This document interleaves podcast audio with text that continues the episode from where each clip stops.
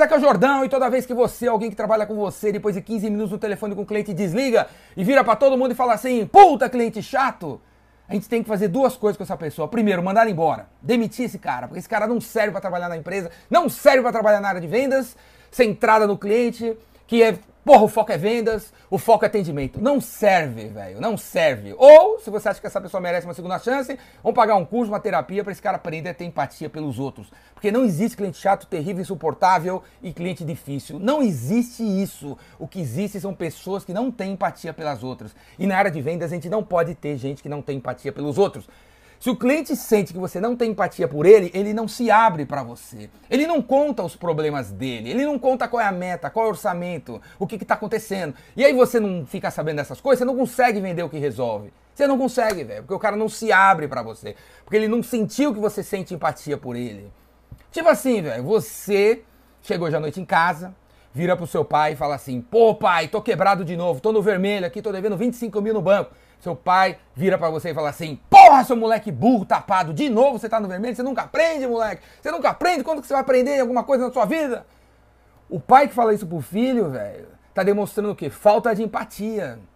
O que, que o filho faz? Não conta mais os problemas pro pai. E o pai não consegue resolver os problemas do filho, se distancia e não tem negócio. Você tá entendendo como é que são as coisas, cara? O cliente pega e fala para você que tá cheio de problema. Você não escuta o cara, velho. Você não quer entender o problema do cara. Você não se coloca no lugar do cara. Ele não se abre para você. Porque ele acha que você tá julgando ele a todo momento. Então ele não, não se abre mais para você. Não rola empatia. Não rola uma solução.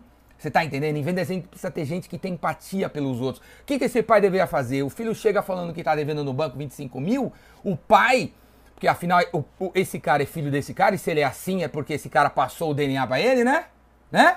Deveria virar pro filho e falar assim: pô, filho, eu sei como você se sente. Na tua idade eu também vivia no vermelho, vivia quebrado, eu sei como é que é o que você tá passando, é desesperador. Senta aí, vamos conversar, vamos trocar uma ideia e vamos resolver isso junto. A gente vai chegar numa, alguma solução junto. Não fica preocupado, vou pegar uma água para você, meu filho. Senta aí, vou fazer lá uma pipoquinha que você gosta e a gente vai conversar sobre isso aí. Isso aí é passageiro, moleque. Vamos aí, velho.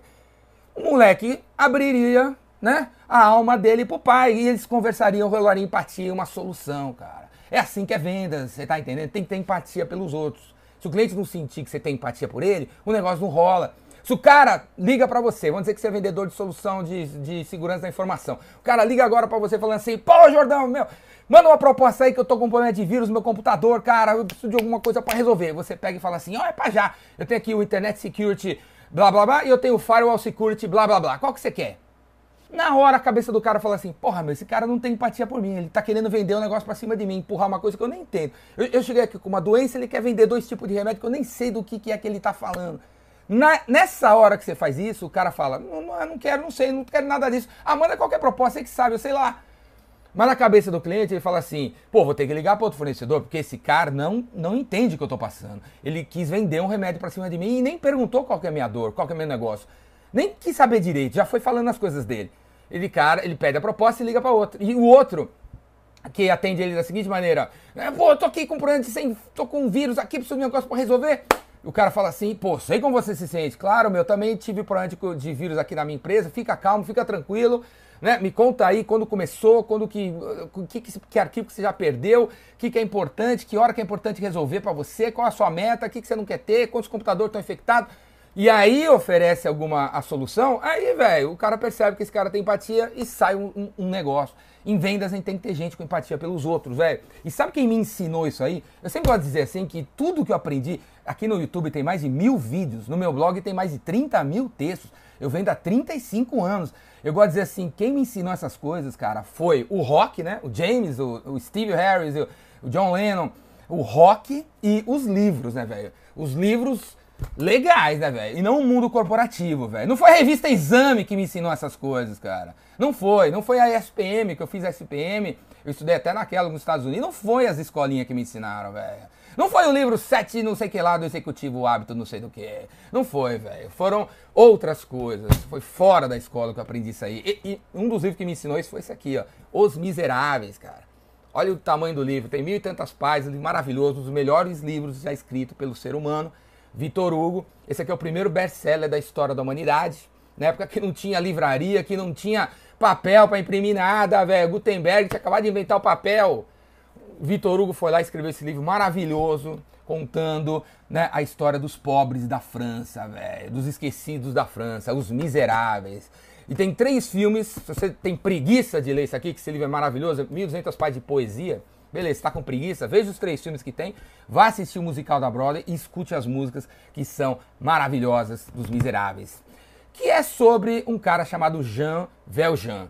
E tem uma passagem na história, no começo do, da história do filme, não sei o que lá, do livro, que demonstra empatia, velho. Ensina empatia. Foi, nesse, nesse, uma dessas, foi nessa passagem, velho, entre outras, que eu aprendi o sentido de empatia. Que é o seguinte: Jean Valjean, que é um do herói do, vamos dizer assim, o herói assim do livro, ele Pô, é um miserável, né, cara? Não tem onde cair duro. Não, não, tem emprego, não tem nada. Um dia, pô, o cara tá morrendo de fome. Um dia ele vai, entra num, num lugar ali, pé, rouba um pão.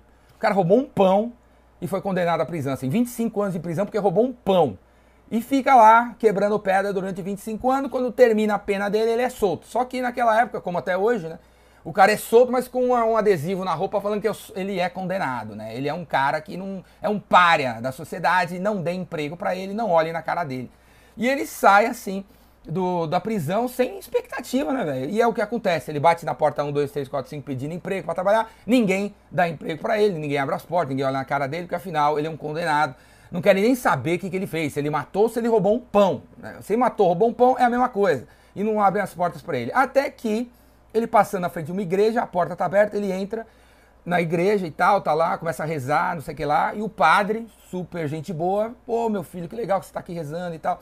Aí ele fala que ele não tem onde dormir, o padre fala: não tem problema, tem uma cama aqui, eu deixo você dormir aqui. E ele dá pão, pro, comida pro João Verjão, ele pega e dorme.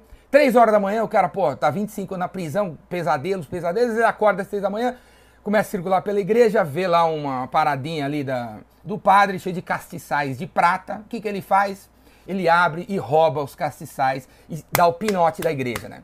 Quando ele chega no, na fronteira da cidade, os policiais agarram ele, que acham um cara assim, todo mulambento, com os castiçais de prata nas costas, acham esquisito, param ele, perguntam quando é que ele arrumou, ele se enrola todo, o cara pe os, policiais pegam, levam leva ele da igreja, porque os policiais sabem que aquele negócio é, é da igreja, leva o, João Veljão para a igreja de volta e, e o padre. Quando o padre está de frente assim com o João Veljão, com os castiçais roubados, os policiais do lado, os policiais perguntam para o padre, ô padre, você essa, esses castiçais te pertencem, né? Ele está dizendo aqui que você deu para ele e não que ele roubou.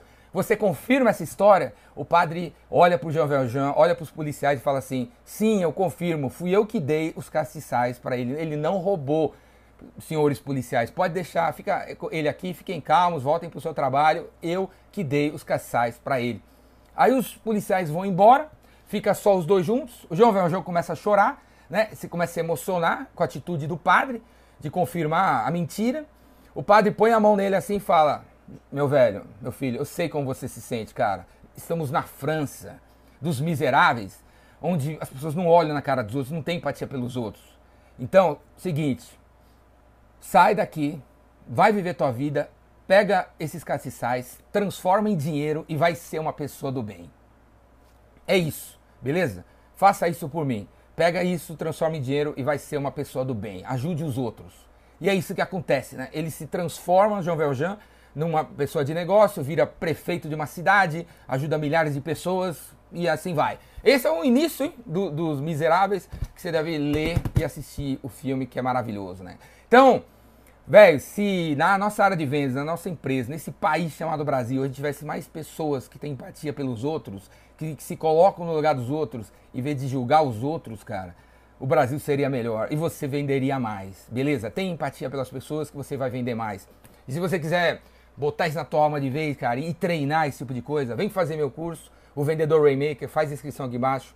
Tá chegando aí o curso, vai ter em várias cidades do Brasil, vai ter em São Paulo cinco dias. O curso São Paulo de cinco dias é transformador, porque são cinco dias você convivendo comigo. Você vai ter que fazer vendas durante o curso, você vai ter que fazer venda do meu jeito. É transformador. Se você fizer sua inscrição aqui, você vai ver. Beleza? Tem o Vendas Cura Tudo na internet também. E tem o Epicentro também, que vai ser em setembro. Que as inscrições já estão abertas. Você pode se inscrever pagando o menor preço aí. Clica tudo aqui e vamos para as cabeças. Falou? Abraço.